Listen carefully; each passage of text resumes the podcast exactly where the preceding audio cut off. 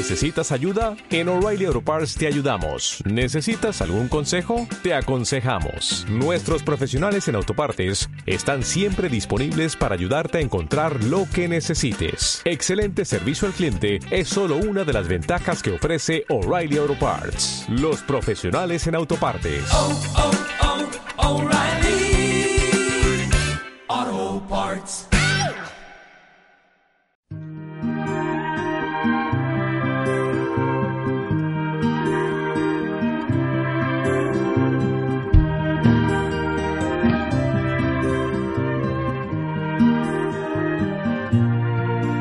Aforo limitado con Wilma Lorenzo.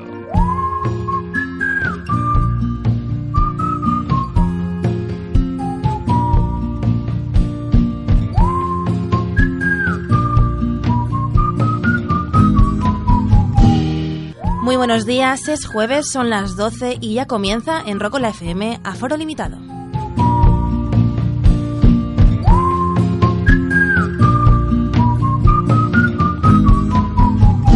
Hoy vamos a contar en el programa con la presencia de Luis Albert Segura, LA, con quien hablaremos de la acogida que ha tenido su último álbum Dualize y sobre el rumbo que va a tomar ahora su carrera. Será en unos minutos, ahora como siempre, te manda un saludo al sonido Joaquín Guzmán y quien te habla, Wilma Lorenzo. Nos escuchas en rocolafm.es si lo haces en directo y en www.aforolimitado.com si lo haces vía podcast. Ahora sí, comenzamos con un grupo que ya dejó huella en Aforo Limitado, The Raidons.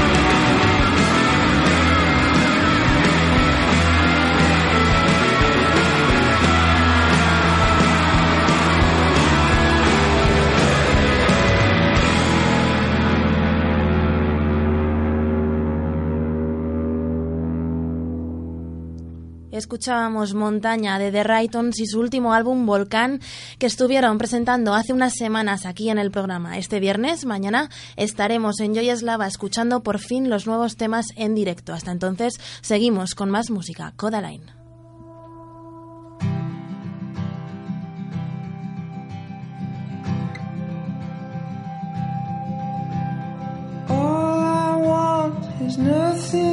All to hear you knocking at my door. Cause if I could see your face once more, I could die a happy man, I'm sure. When you said your last goodbye, I died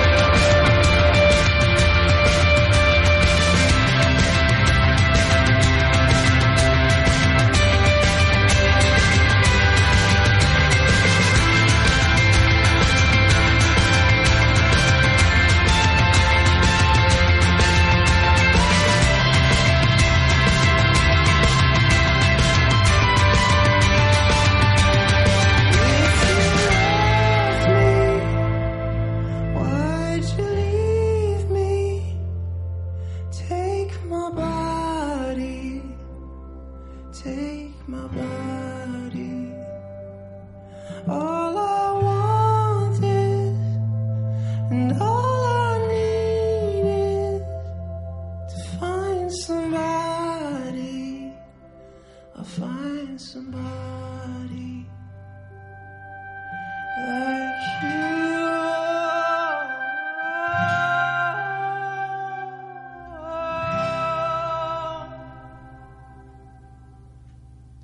All I Want es el tema que acabamos de escuchar de Codaline, la banda de Dublín, y su último álbum, In a Perfect World. Continuamos ahora con buenas noticias, la primera con Tom Model.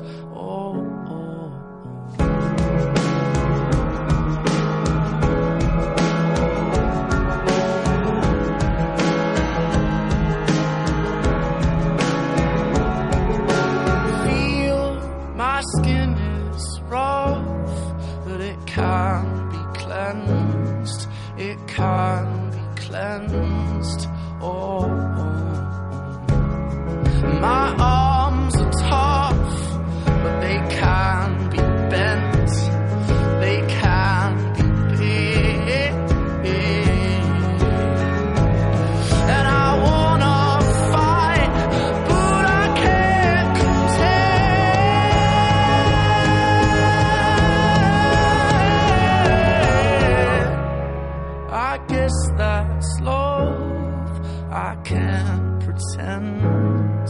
I can't pretend.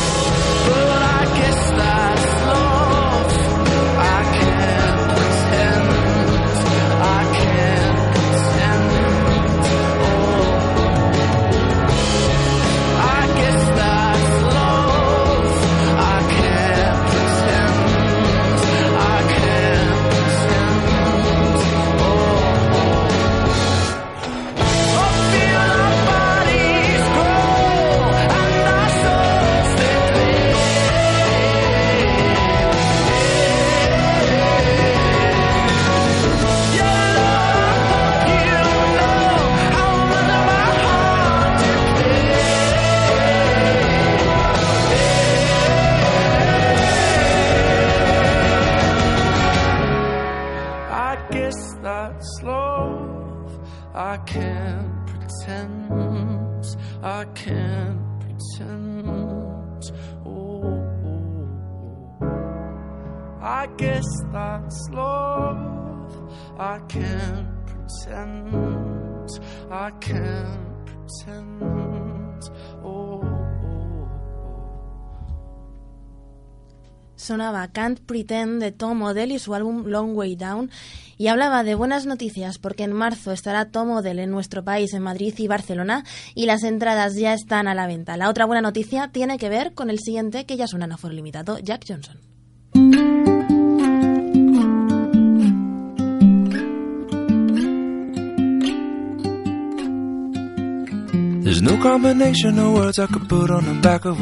No.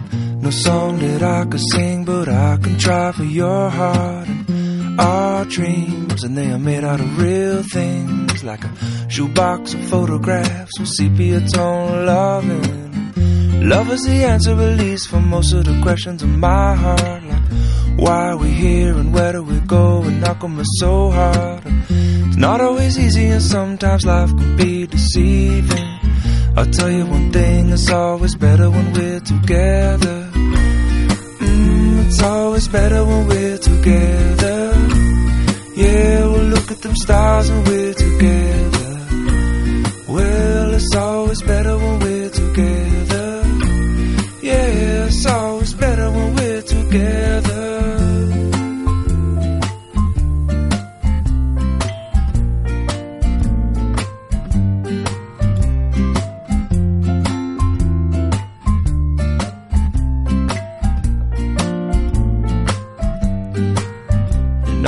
Moments just might find their way into my dreams tonight. But I know that they'll be gone when the morning light sings or brings new things. For tomorrow night, you see that they'll be gone too. Too many things I have to do. But if all of these dreams might find their way into my day to day scene, I'd be under the impression I was somewhere in between with only two, just me and you. Not so many things we got to do, or places we got to be. We'll sit beneath the mango tree now. Yeah, it's always better when we're together. Mm, we're somewhere in between together. Well, it's always better when we're together. Yeah, it's always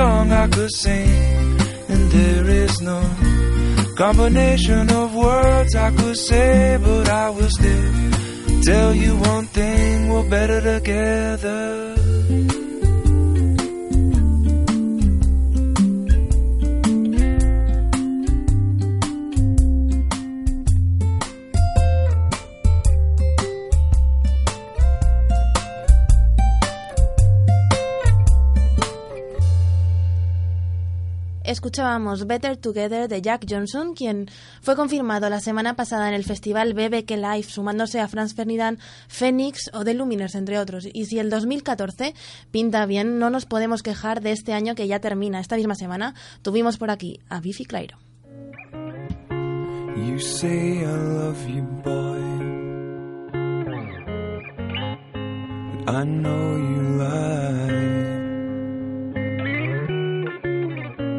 I trust you all the same. I don't know why. Cause when my back is turned, my bruises shine.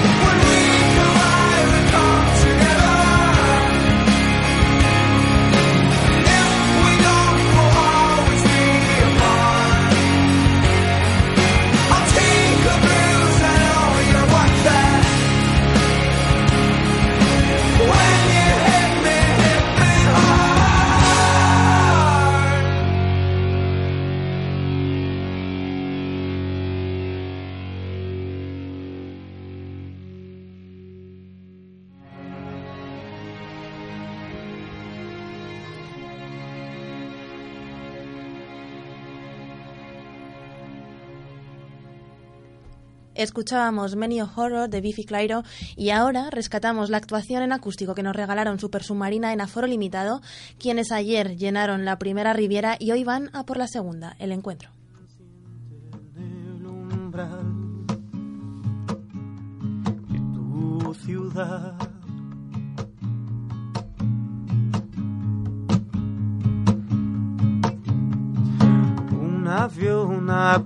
Punto de llegar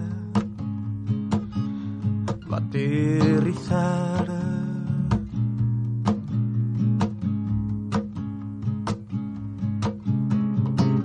se desliza por la pista que hay del pecho a tu barriga.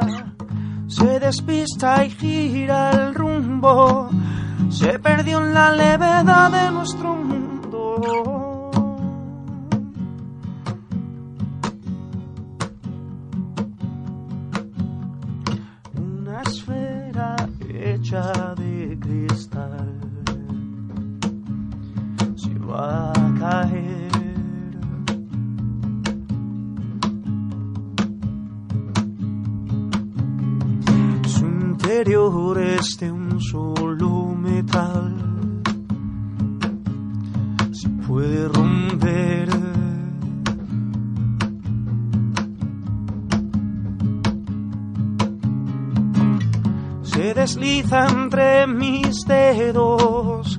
Volando hasta el encuentro, girará en órbita cero, flotará en la gravedad de nuestros cuerpos. Oh. Mecanismo de autocontrol en tus miradas.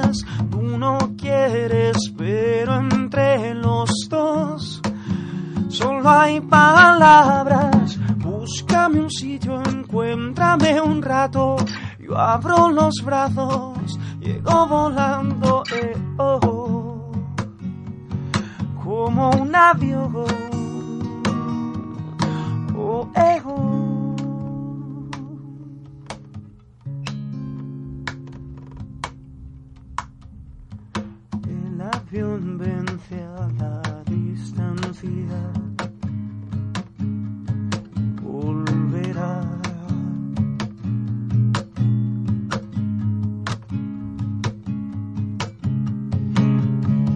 Esfera ganará el tiempo. Y no se irá.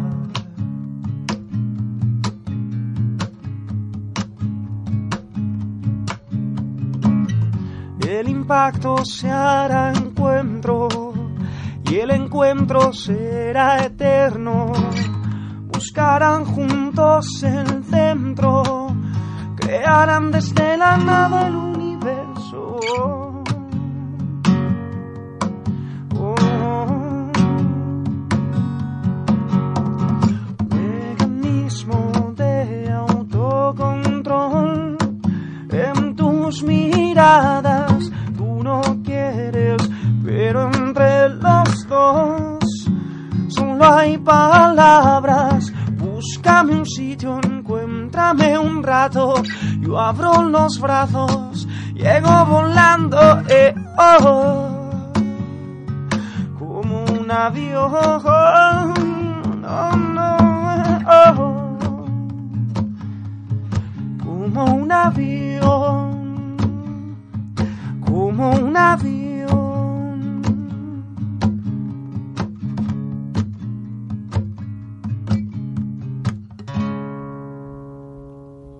escuchar el acústico de Super Submarina, que por cierto podéis encontrar en YouTube, vamos con nuestro invitado de hoy, con Elea, Under Radar.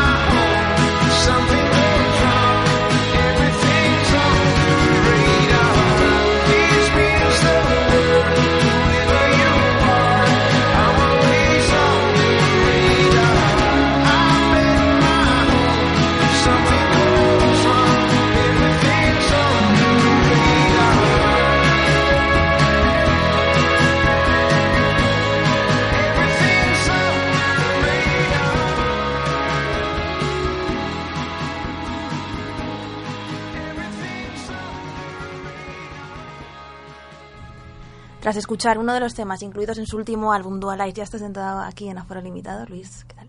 ¿Qué tal? ¿Cómo estás? ¿Cómo estás? Muy bien. Muy bien. Con ganas de venir ya. Sí, ya, ya era sí. hora. Siempre lo digo a todo el mundo, ya era hora. Os estoy tachando de mi... De mi la lista negra, ¿no? Sí.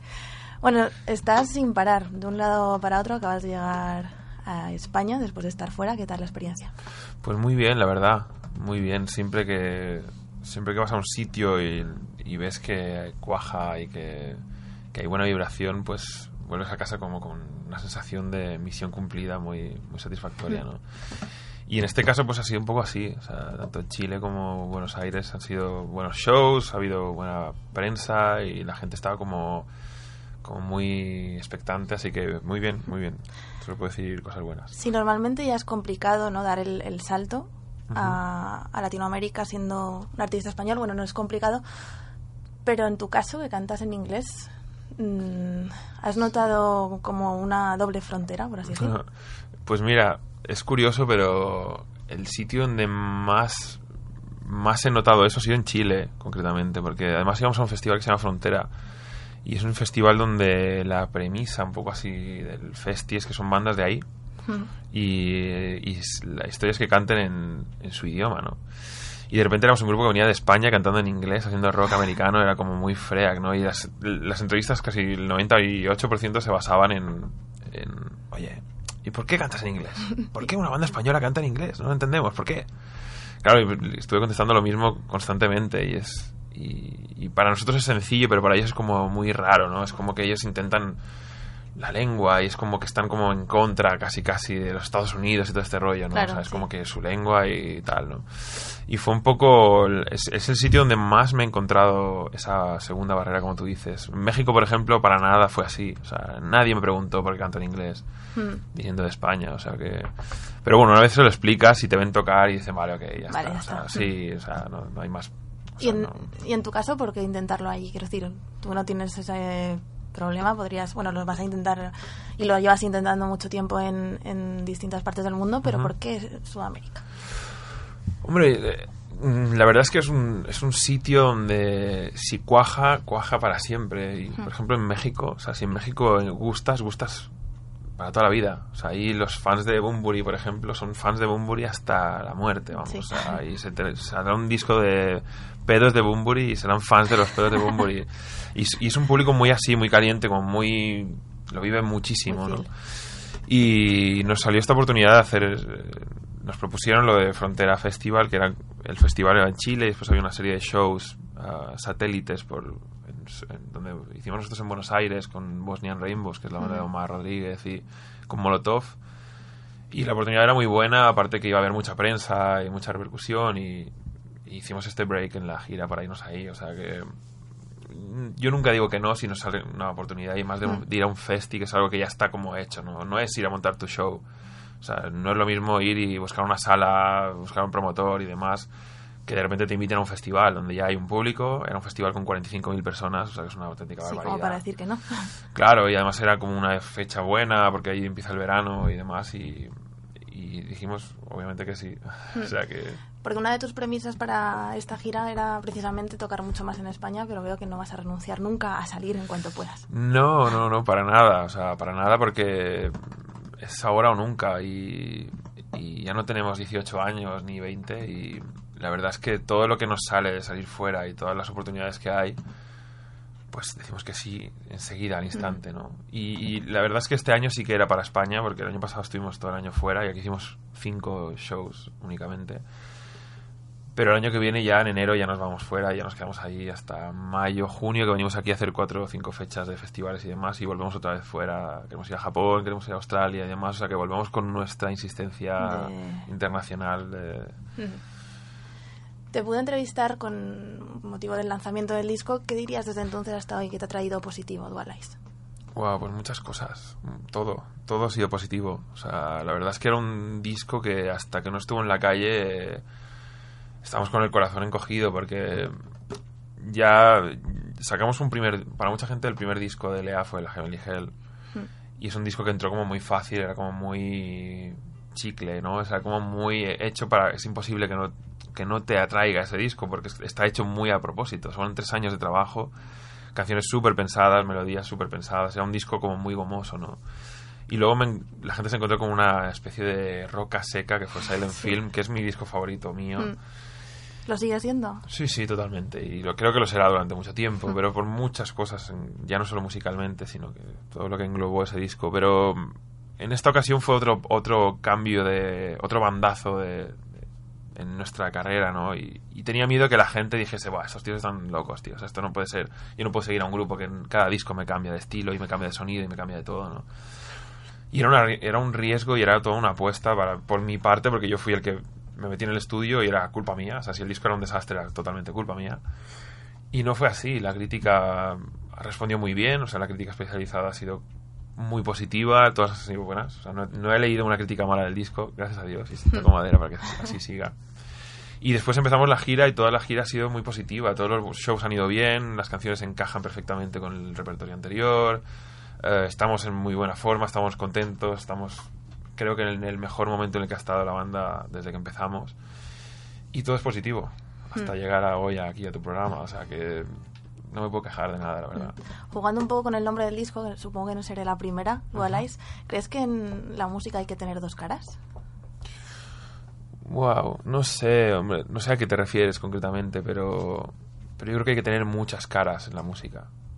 Hay que tener una que es la de la honestidad y ser honesto con tu música y que lo que hagas sea lo que tú sientes, que es lo que yo desde que empecé me senté a hacer cosas como LA hago, que es ser honesto con lo que me gusta y todo corre a mi riesgo. Y después hay que tener muchas caras porque esta industria es, un- es, delicada y, es, y puede ser muy dura y puede ser muy... te puede costar cara, ¿no? Y creo que hay, tener- hay que tener muchas caras porque hay que poner muy buena cara en muchos momentos, hay que estar siempre bien, hay que estar al 100%, no puedes bajar porque en España y, en- y creo que en el resto del mundo pasa un poco igual, o sea, en cuanto bajas un poco la guardia te comen, o ya salen 5.000 bandas que te pueden comer. O si estás un mes sin sacar un single o algo aquí en la radio, ya es como que estás muerto, ¿no? Sí. O sea que hay que tener muchas caras. No sé si te referías a eso, pero bajo mi punto de vista hay que tener una cara, siempre la tuya, honesta, y el resto hay que... hay que- a veces hay que ser un poco actor, ¿no? Me refería un poco porque leí en una entrevista que dijiste, este negocio es un 50% música y otro 50% imagen. Imagen, sí, sí, ¿Te totalmente. acor- te acordabas de la frase Ujú, totalmente? ¿En qué sentido? ¿Y en qué sentido lo haces tú? Pues eh, es obvio, o sea, puede ser una vieja gloria, puede ser Bruce Springsteen o ser Neil Young o, o Paul McCartney o los Stones o quien sea, y ya tener tú, ya está todo hecho. O sea, aún así no puedes bajar la guardia, ¿no? Pero bandas jóvenes como nosotros, que, que somos bandas emergentes, por así decir, o bandas que intentan vender su proyecto y su historia, te encuentras con que vas a Inglaterra y en el New Musical Express cada semana hay una banda nueva que es la banda del momento. O sea, esta es la banda del momento. Si no, si no te gusta esta banda es que no estás al día, ¿no? ¿Qué pasa? Que el, el look es perfecto, la imagen es perfecta, te venden un rollo de puta madre, te lo crees, porque es todo. O sea, no es solo música, sino que es todo un pack donde los... ah, quien sea, son... Donde Haim son la banda del momento, ¿no? Porque son- molan un huevo, el look mola un huevo, sus portadas molan, los vídeos molan. A eso me refiero, ¿no? O sea, las canciones son la leche, porque, por ejemplo, Haim me parecen una pedazo de banda, son temazos. Pero aparte tienen todo un rollo que hace que la gente joven y la gente que consume mucha cosa por los ojos, en webs o con su iPad, con revistas de moda y demás, hagan que ven a esas tres tipas con ese look y ese rollo y digan, ah, qué guay, yo quiero ser como ellas. ¿no? Pero parece que eso lo valoramos cuando es música de fuera, pero si lo vemos en bandas aquí hasta nos parece, eh, no hablo por mí, pero así en forma, hablando en general, nos parece hasta ridículo, ¿no? Una banda que de repente aparece muy espectacular, como que cuesta creérnoslo un poco aquí en España, que de repente, mm, yo me lo planteaba el otro día en el concierto de, de ¿quién era? De Arctic Monkeys, que llevaban un espectáculo de luces alucinante. Digo, voy a poder ver una banda que no sea Alejandro Sanz o que no sea mm, Malú, con un, con un espectáculo de luces y humo y todo muy no sé con, con la imagen tan espectacular que, que estaba viendo ¿Sabes qué pasa? Que aparte de la parte económica que soy consciente de Ya, yo creo que aquí hay un... O sea, cuando, cuando, sacas, cuando saco este tema y cuando hablo de esto, corro el riesgo de sonar un poco, ah, por llamarlo de alguna forma, flipado, ¿no? a ver Pero es cierto, o sea, y, y cuanto más sales y cuanto más shows ves y cuando, cuando sigues artistas internacionales y demás, vienen los Arctic Monkeys y te sale el tío con una, una americana mm, plateada o lo que sea. Mm. Y sus luces y su rollo y flipas. Es como, wow, tío. O sea, su pose de Elvis y todo, todo ese rollo. De repente esto lo hacen, lo hacemos nosotros y nos crujen. Claro. Mm. ¿Qué pasa? Que, que yo creo que aquí en España tenemos un complejo inmenso a hacer el ridículo, tío. Y yo lo he visto muchas veces. He visto bandas que, que hablas con ellas y te cuentan una cosa y después salen en directo y, y van de pedir disculpas porque están cantando en inglés, ¿sabes? O pedir, pedir disculpas porque estamos, estamos destrozando la versión de Neil Young. Eh, lo perdí. Lo sentimos, chicos. Eh, vamos a los Beatles y vamos a joder esta canción. No pidas disculpas por nada. Haz lo que tú crees. Sé honesto con lo que te mola. Y así es cuando las cosas pasan. O sea, yo, yo hace tiempo que me he dado cuenta de que la imagen es importante o, o intentar ir honesto, intentar el- lo de honestidad, la, lo- la honestidad lo repito mucho, pero es que es así. O sea, creo que que si los Arctic Monkeys van de lo que van y es lo que hacen, yo creo que, que el Alex Turner es así. O sea, Sí. le mola esto y él ha propuesto todo este rollo. O lo hacen y, y están encantados con su show. No, nadie les impone nada. O sea, ¿qué, qué pasa? Que yo, yo creo en eso y me lo creo, ¿sabes? En España no. En España muchas veces vamos de... Tenemos el concepto de indie, de andar por casa, de ir como... Sí, pidiendo disculpas, ¿no? Y, y ese complejo es una putada porque después fuera de España se nota y la gente nos ve como... Ah, mira, ya viene a pedir disculpas, ¿sabes? Como... Sí, es verdad, ¿eh? Y, y- y es algo que nos yo principal- principalmente me lo tengo que creer. Tengo que irme a tocar al Reading Festival o a donde sea. Y tienes que hacer otra cosa distinta a la que haces Y- aquí, ¿no? No, no, no, no. Yo aquí intento, aquí hago exactamente lo mismo que hago fuera. O sea, nosotros no llevamos luces ni llevamos pirotecnia, pero si la tuviésemos que llevar, porque creo que es lo que mis canciones piden, yo, yo meteré pirotecnia y estaré encantado de meter pirotecnia y que me crujan, me da igual, porque es, es verdad. O sea, hay, te tiene que dar un poco igual lo que piensa la gente. Y aquí somos muy, estamos muy pendientes de que, lo- de que la gente no nos, no se ría de nosotros. He leído también, bueno, y creo que me lo dijiste a mí, que habías conseguido por fin expresarte sin, sin tapujos en, en este disco y también en cierto sentido en Silent Film. ¿Cómo es posible? Quiero decir, normalmente los artistas utilizáis la música como modo de expresión y tú lo consigues ahora, no lo entiendo. Eh, hombre, no es, no es fácil abrirse y, abrir tu corazón. Yo- no es, me refiero a que no es fácil porque, porque no todo el mundo tiene esa facilidad de expresar sus sentimientos y de contar sus intimidades en las canciones, ¿no? Yo hasta ahora lo he hecho, pero con las melodías. O sea, he expresado mis sentimientos con melodías, única y exclusivamente. Pero de repente, cuanto más tiempo pasas fuera de España y sobre todo grabando con gente de Estados Unidos y hablando con ellos y, hablando, y grabando con Richard concretamente este último disco y sentarme con él en la mesa y estar hasta las tantas de la mañana hablando de las letras y demás y ya, y ya empiezas como a expresarte un poco en inglés y empiezas a, saber expresar tus ah, intimidades en, en su idioma, en el idioma en el que canto, Mm. ¿no? que es en el inglés, ¿no? Claro, a lo mejor si hubiera cantado en castellano, pues habría sido diferente, me habría, habría, me habría costado menos, habría hecho antes el hablar de mis ¿Tú crees? problemas. Porque ten en cuenta que aquí en España así, así somos, pero al fin y al cabo te entiende menos gente que si te expresaras en castellano. Ya, pero claro, yo no, Pero te- no- no, para ti es lo mismo. entiendo. Claro, no, no, no es lo mismo. Y, y ahora es como que he aprendido a abrirme un poco y abrir un poco la puerta, ¿no? Y, y lo noto sobre todo en directo cuando, cuando hago según qué canciones, In the Meadow o, o After All, o que de repente estoy hablando de mis cosas y de cosas que yo he vivido y sentimientos míos totalmente personales. Y la canción cobra un cariz que no había cobrado nada hasta ahora en mi carrera, ¿no? Que es, Antes podía hacer Hans y podía hacer Elizabeth y todo esto. Y son cosas que han pasado a mis amigos o cosas que yo he visto en la tele o, o alguna película que me ha inspirado. Y no lo canto con la misma pasión, ¿no? Que como ahora empieza la canción y tengo el corazón en un puño hasta que acaba y pienso, wow, uf, no me he derrumbado. Pero a veces se me ha saltado la lagrimilla y me he tenido que girar porque, porque realmente lo siento así. Porque veo que mis chicos están ahí, estamos todos a la una y, y ellos saben de qué va la canción y saben que aquí hay que Luis está hablando de sus cosas, ¿sabes? Y eso se nota y, y disfruto de eso. Y si me ha costado llegar a los 35 años para hacerlo, pues bien. O sea, Bueno, la gente lo hace con 18, ¿no? Eh, Cada uno, pues, le llega el momento cuando le llega. Y ahora mismo, pues ya te digo, lo disfruto más porque hablo de mis cosas y... Con Dualize también eh, estás trabajando por libre, por primer. Ujú. ¿Has notado la diferencia respecto, en, en algún sentido, en algún aspecto, respecto a trabajar con una multinacional? Sí, sí, sí que lo he notado. Yo, yo nunca diré nada malo de Universal ni nada, ni nunca diré nada malo de una Major porque para mí ha sido una, un trampolín, Hmm. totalmente. O sea, sería un déspota si, si hiciera lo contrario. Sería un... Pero a mí, a mí Universal me vino en un momento fantástico porque yo llevaba tres discos autoeditados, llevaba como seis años con mi sello, me había arruinado dos veces absolutamente, había estado en la más absoluta ruina, pidiéndole pasta a todo el mundo, debiéndole pasta a mi novia, debiéndole pasta a mis amigos, eh, y de repente salió Universal y me ofreció el, oye, solo tienes que hacer canciones y nosotros hacemos todo el resto. Y dije, aleluya, tío, o sea, esto es una bendición, ¿no? Y, y así fue, y lo hice durante dos años hasta que me, mi cuerpo me volvió a pedir eh, la marcha. Me volvió a pedir el trinchera, quería hacer, quería hacer algo en vinilo, me moría de ganas de hacer un vinilo con mi música, no lo había hecho nunca.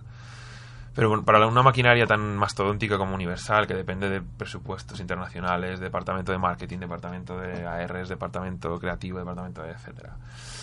Hacer un single amarillo transparente, 7 pulgadas, hacer 500 copias es un suicidio.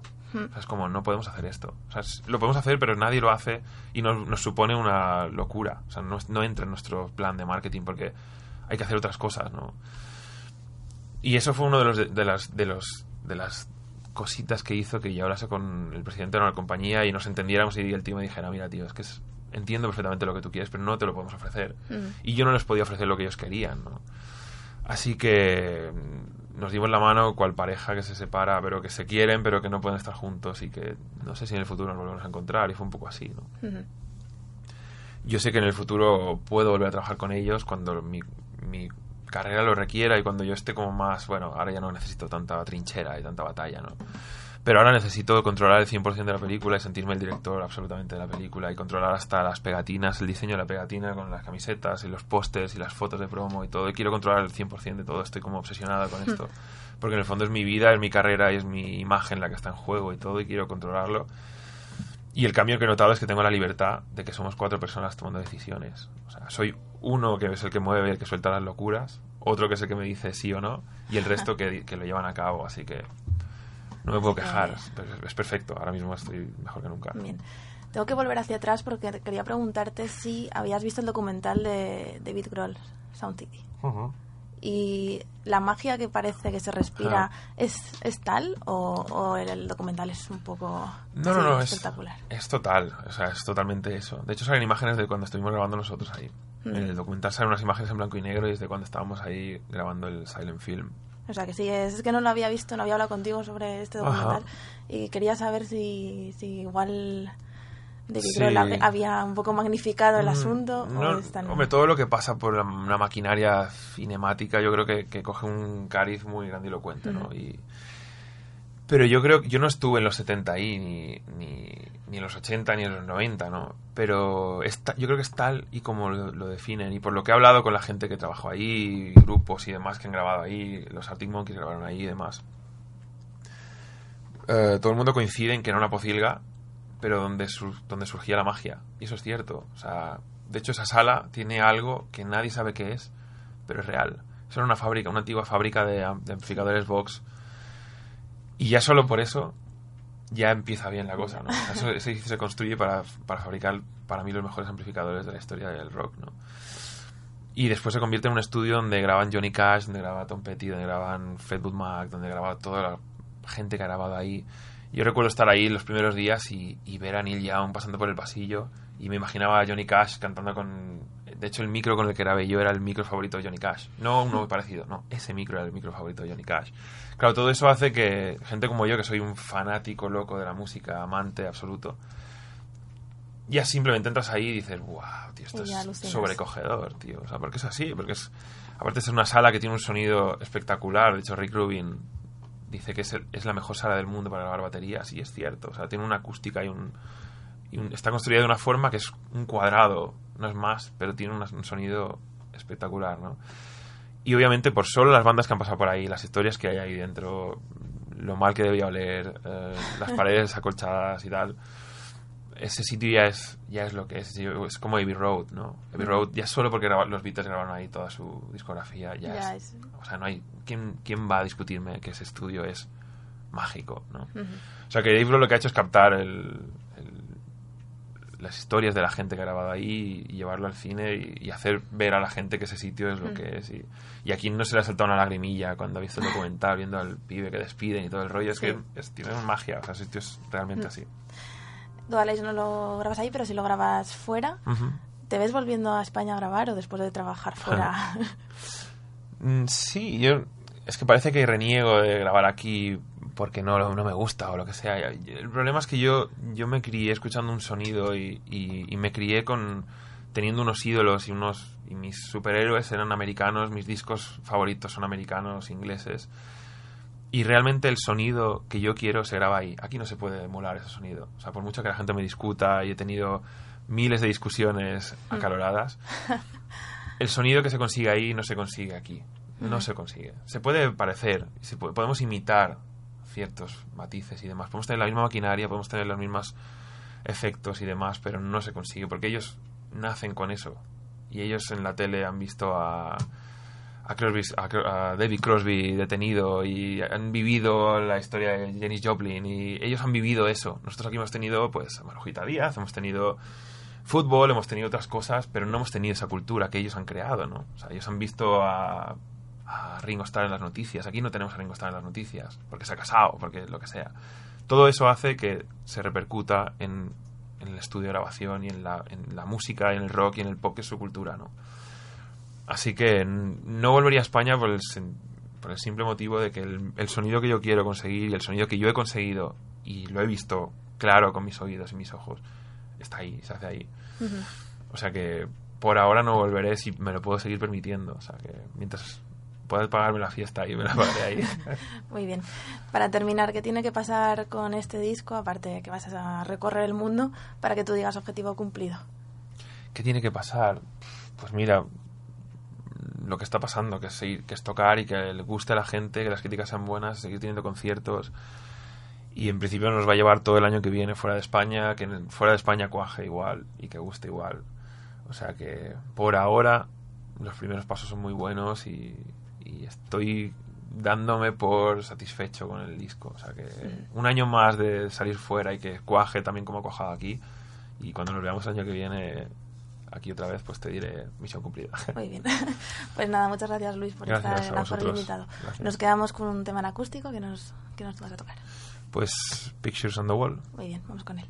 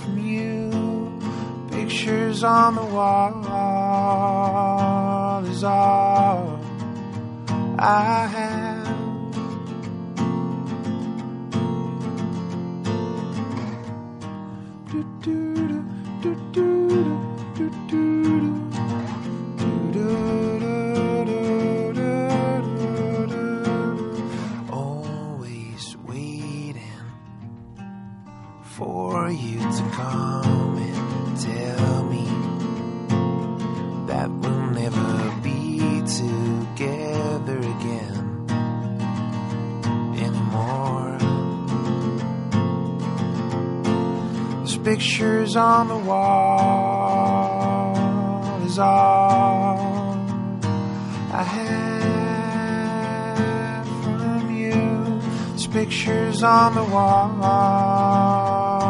is all I have.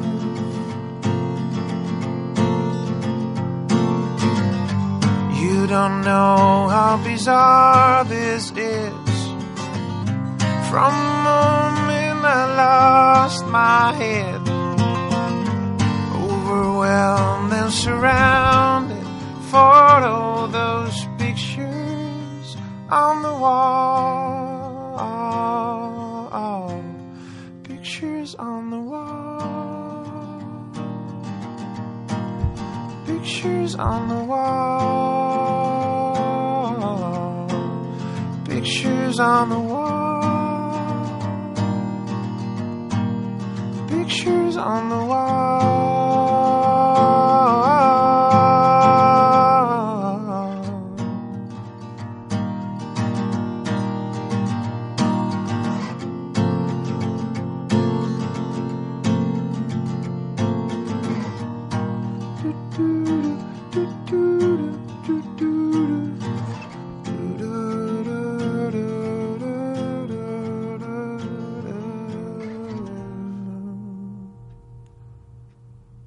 Aforo limitado con Wilma Lorenzo. Pues con LA nos despedimos, nos despedimos hasta el jueves que viene. Muchas gracias por estar ahí una semana más. Eh, ya sabéis que tenéis más música y más crónicas, fotografías en www.aforolimitado.com, además de nuestras redes sociales, en la página de Facebook de Aforo Limitado y en Twitter en arroba Wilma barra baja Lorenzo. Nos quedamos con Outsider de LA y os esperamos en, la Riviera para ver a Luis.